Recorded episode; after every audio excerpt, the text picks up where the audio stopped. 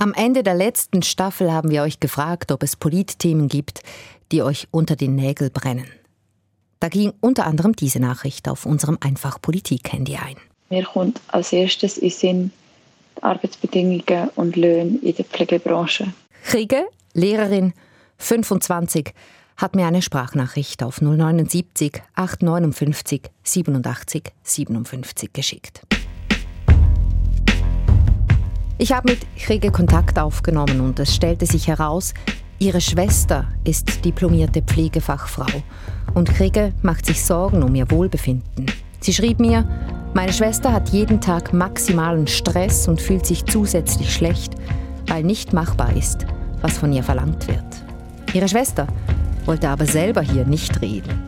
Beiß nicht die Hand, die dich füttert. Ganz genau, da kommt sie ins Spiel. Stefanie Pauli, du hast nämlich eine Pflegefachfrau gesucht, die aus ihrem Arbeitsalltag erzählt und auch davon, wie es ihr so geht am Ende eines langen Tages. Ich gehe nach Hause und ich bin geschlucht und hässig und enttäuscht. Herzlich willkommen bei Einfach Politik. Ein Jahr nach Start der Corona-Krise, als Land auf, Land ab die Leute von den Balkonen klatschten fürs Pflegepersonal. Heute fragen wir, ob Corona den Pflegenden in der Schweiz mehr bringt als Applaus. Wir liefern gleich die Fakten, aber die Antwort auf diese Frage, die hätten wir eigentlich gerne von euch. Unsere Nummer steht auch im Text zur Folge. Unsere E-Mail-Adresse einfachpolitik.srf.ch. Ich bin Valerie Wacker. Mein Name ist Sevincia Singleton, ich bin Pflegefachfrau, ähm, bin 31, hier in Zürich geboren und aufgewachsen. Ja, so viel zu meiner Person vorerst. Sevincia Singleton, what a name! What a name! Sevincias Vater ist Amerikaner aus New York, ihre Mutter Schweizerin. Sevincia ist also zweisprachig aufgewachsen und sie ist Zürcherin durch und durch groß geworden im heute Trendquartier Webkingen. War für Sie eigentlich immer klar, dass sie Pflegefachfrau werden will? Nein, sie hat das mit der Zeit erst rausgefunden. Ursprünglich gelernt hat sie medizinische Praxisassistentin. Sie hat bei einem Augenarzt gearbeitet. Dort habe ich dann gemerkt, dass mir das Gesundheitswesen und das Medizinische gefällt. Es hat einen kleinen OP-Saal, wo Katarakt, also der Star, operiert worden ist.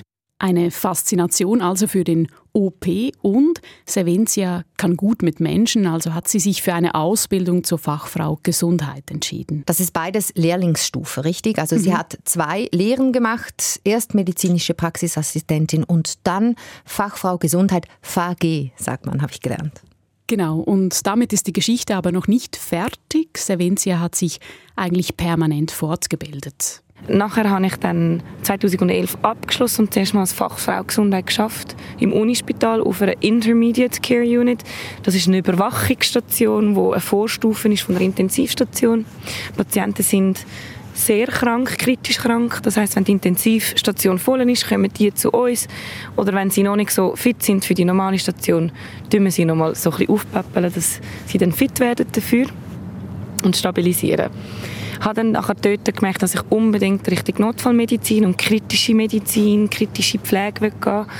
habe dann meine Ausbildung als Pflegefachfrau HF angefangen habe dann das abgeschlossen im 2019 und gerade nahtlos nochmal mich spezialisiert in die kritische Pflege.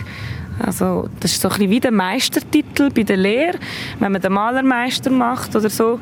Und habe mich dann entschieden, um das auch noch zu machen. Und jetzt bin ich jetzt bin ich in dieser Covid-Krise gelandet und ähm, habe mich jetzt mal wieder ein bisschen zurückgezogen aus dem Beruf. Jetzt ist die Covid-Krise da und sie sagt, ich habe mich ein bisschen zurückgezogen aus dem Beruf. Also wie genau meint sie das? Sie studiert wieder, macht nach dem Bachelor noch den Master und arbeitet nur noch temporär auf ihrem Beruf.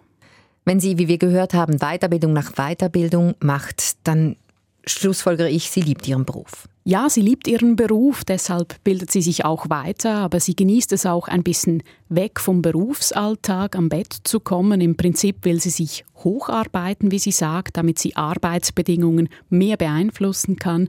Das versucht sie jetzt schon. Sie ist seit einigen Jahren im Vorstand der Zürcher Sektion der Gewerkschaft VPOD. Sie hat sich auf der Intensivpflegestation, auf der IPS spezialisiert. Welche Probleme gibt es denn da? Ich muss ehrlicherweise sagen, gerade jetzt äh, vor drei Wochen auf der Intensivstation haben wir drei Krankmeldungen gleichzeitig gehabt. Und wir sind ein IPS-Experte und zwei HF-diplomierte Pflegefachpersonen, also drei für sechs Intensivpatienten und vier davon sind beatmet und Covid-Patienten. Und äh, ja, das ist ehrlicherweise in die Hose gegangen. Also. In die Hose gegangen, was bedeutet das genau? Normalerweise wäre auf der Intensivstation pro Patient eine Pflegefachperson da und es wäre auch mehr spezialisiertes Personal da. Sie waren also zu wenig Personal, also entsteht Stress, aber auch wenn alle da seien, sei es stressig und die Arbeit könne einem über den Kopf wachsen. Am besten kann man sich einfach durch drei teilen und multiplizieren oder klonen. Genau. Ironie hilft gegen Verzweiflung unter Umständen, aber ernsthaft, was sind denn die Folgen? Hygienestandards werden zum Beispiel nicht eingehalten, es passieren Fehler, auch bei der Medikamentendosierung, wie sie erzählt, und auf einer Intensivstation geht es dann halt einfach schnell einmal um Leben und Tod, und bei den Pflegenden führt das zu psychischem Stress. Das sind schon ziemlich viele Probleme. Und zu wenig Personal ist eben nur eine Dimension des Problems. Es ist in Ihrem Beispiel ja auch so, dass zu wenig vom höchst qualifizierten Pflegepersonal anwesend war. Dann müssten im Notfall auf einmal Leute Aufgaben übernehmen, für die sie eigentlich nicht ausgebildet seien, hat sie mir erklärt. Gut, ich schreibe mal auf die Liste der Probleme Nummer eins, zu wenig Personal. Nummer zwei, zu wenig gut ausgebildetes Personal.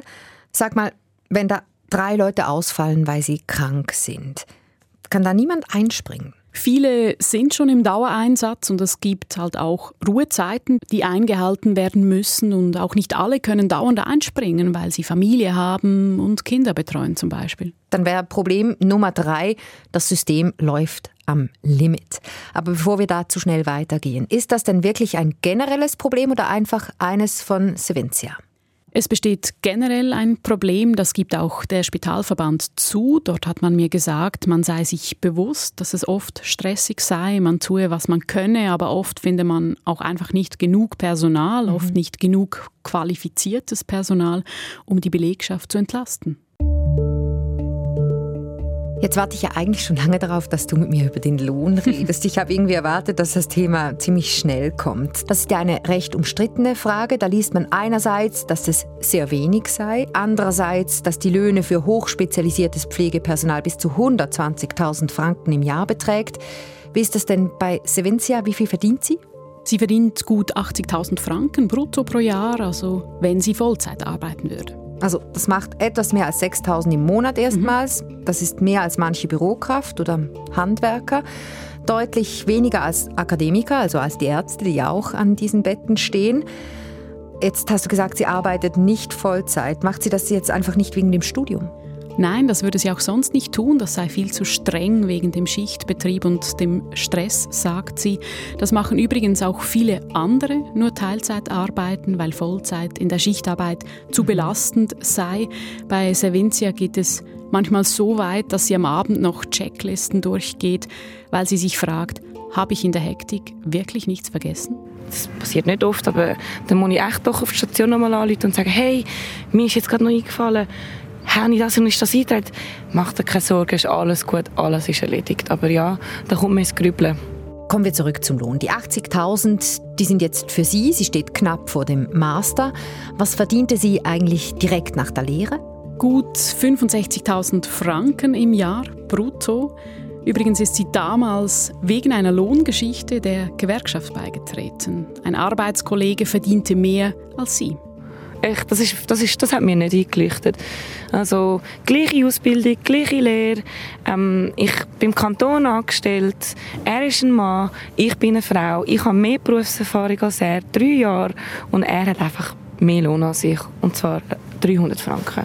Pro Monat? Das sind 4000 Stutz im Jahr.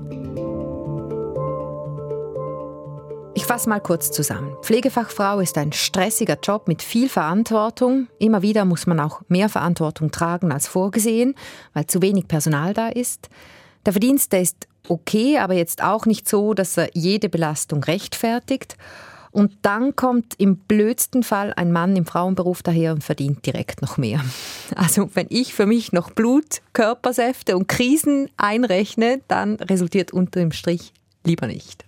Die Rechnung, die geht übrigens für viele nicht auf. Auch deshalb wollen Kolleginnen und Kollegen von Sevencia weg. Sie haben wirklich gesagt, sie gehen nicht mehr in die Klinik. Oder auch bei meinen Kommilitoninnen und Kommilitonen ist es so, dass ähm, die wirklich auch sagen, ich gehe jetzt in einen Beratungsjob, weg vom Bett, ähm, Bildungsjob, Lehrerinnenjob, ähm, auf jeden Fall einfach weg von der Klinik, weg vom Spitalalltag, ja nicht in ein Altersheim. Was heißt das eigentlich? Ja nicht in ein Altersheim, ist es da noch schlimmer? Heime haben es schwerer gut qualifiziertes Personal oder überhaupt Personal zu finden. Und das Problem wird sich ja noch verschärfen wegen den geburtenstarken Jahrgängen. Es gibt also bald viel mehr Alte, die gepflegt werden müssen. Das sind dann die Babyboomer, die da kommen. Genau. Und für mehr Betagte braucht es eben auch mehr Personal und es braucht mehr Know-how, weil sie die unterschiedlichsten Krankheiten haben im Alter. Heime rekrutieren schon jetzt im Ausland. Okay, ja. Wir rekrutieren dann in Deutschland, die Deutschen in Polen und die Polen dann noch weiter. So heißt das Phänomen ja auch. Westwanderung. Hast du, Steffi, alles schön ausgebeindelt? In der Einfach Politik-Folge Eine Nanny fürs Mami. Letzten Herbst war das. Und die Nanny, die kam eben auch aus dem Osten. Genau das findet aus ethischer Sicht Sevencia Singleton fragwürdig ich bin teilweise die einzige Schweizerin auf der Schicht. also, und schaff, also, ich finde das nicht das Problem, aber ich denke, Lohndumping ist ein zentrales Problem. Ähm, und eben Personal abwerben von den Ländern, wo eigentlich auch Personalmängel hat, finde ich eigentlich auch ein Problem. Ich finde, man muss eigentlich von der eigenen Haustür wischen. Sprich, die Schweiz müsse selber dafür sorgen, dass genug Pflegepersonal zur Verfügung steht. Die Schweiz hat bei der Pflege ein Problem, sagt Sevencia Singleton. Die Arbeitsbedingungen sind so schlecht, dass viele von ihren Arbeitskolleginnen, wie sie sagt, weg vom Bett wollen. Raus aus dem Pflegeberuf. Das ist eine Beobachtung. Gibt es denn Zahlen, die das stützen? In der Schweiz steigen rund 2500 Pflegepersonen pro Jahr aus ihrem Beruf aus, schätzt der Branchenverband. Interessant ist der Zeitpunkt. Fast ein Drittel der Aussteiger geht Mitte 30 oder sogar schon vorher. Das ist wirklich, mein kaum angekommen im Beruf, schon ist das Motto nichts wie weg hier. Und das ist nicht das einzige Problem. Es kommen auch zu wenige in den Beruf. Es werden zu wenig Pflegefachleute ausgebildet. Zurzeit wird in der Schweiz eigentlich nur halb so viel Personal ausgebildet, wie benötigt wird. Was denkst du? Wie viele Pflegefachleute werden derzeit via Jobplattform Jobscout gesucht? Keine Ahnung, sicher mehr als Journalistinnen. Aktuell sind es fast 7000 Stellen in diesem Bereich, die offen sind. Ja, und die Babyboomer-Generation, die ist noch gar nicht angekommen im Pflegeheim. Genau, und wenn wir eben nichts ändern, dann sagen Experten, bis 2030 fehlen uns 65.000 Pflegefachkräfte. Also das muss man sich mal vorstellen. Das ist viel. Das wäre wie wenn die ganze Stadt Lugano im Spital arbeiten müsste. Jetzt ist der Pflegepersonal knapp, es müsste total begehrt sein. Kommt es denn den Spitälern und Heimen nicht in den Sinn, jetzt einfach mit tollen Arbeitsbedingungen und besseren Löhnen, um diese Leute zu buhlen? Gibt es da keinen Wettbewerb? Ja, ganz so einfach ist es eben nicht. Das ist kein freier Markt. Also das Gesundheitswesen und die Spital- und die Heimfinanzierung, das ist ja reguliert, reguliert im Krankenversicherungsgesetz. Achtung, Achtung, jetzt wird es richtig knackig hier. Ja, und eben dieses Krankenversicherungsgesetz, das wurde 2012 revidiert. Seither gilt ein neues Abrechnungssystem. Und mit diesem System werden Krankheiten und Operationen quasi mit einem Preisschild versehen. Mhm. Das Problem, die Arbeit von Pflegenden, die wird da eigentlich fast nicht mit einberechnet in diesem Preisschild. Bedeutet dann einfach letztlich, dass die Spitäler ihr Geld mit den Diagnosen von Ärzten ähm, verdienen und eben nicht mit den Pflegeleistungen. Genau, und das wiederum hat zur Folge, dass quasi in der Betriebsrechnung die Pflege eigentlich nur noch ein Kostenfaktor ist. Ja, und Kosten, will man senken, genau. Mhm. Und ja, das heißt mit anderen Worten, alles muss so schnell wie möglich gehen und möglichst effizient sein. Das heißt, als ich vor ein paar Jahren meinem Blinddarm ins Spital kam, da war eigentlich schon ein Preisschild auf mir drauf. Wacker, Blinddarm kostet so und so viel, ganz unabhängig davon, wie lange ich bleibe, wie oft ich klingel, wie, wie bedürftig, wie pflegebedürftig ich in dem Moment bin. Quasi ja. Und vor der Revision des Krankenversicherungsgesetzes war das eben anders.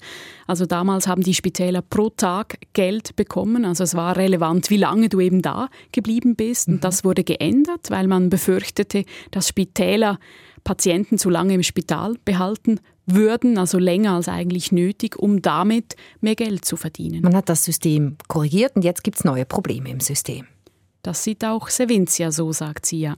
Unser Gesundheitssystem äh, steht auf einem wackeligen Fundament. Wenn es ums Fundament geht, dann muss man zum Baumeister. Sprich, wenn sich etwas ändern soll, dann wäre jetzt die Politik am Zug.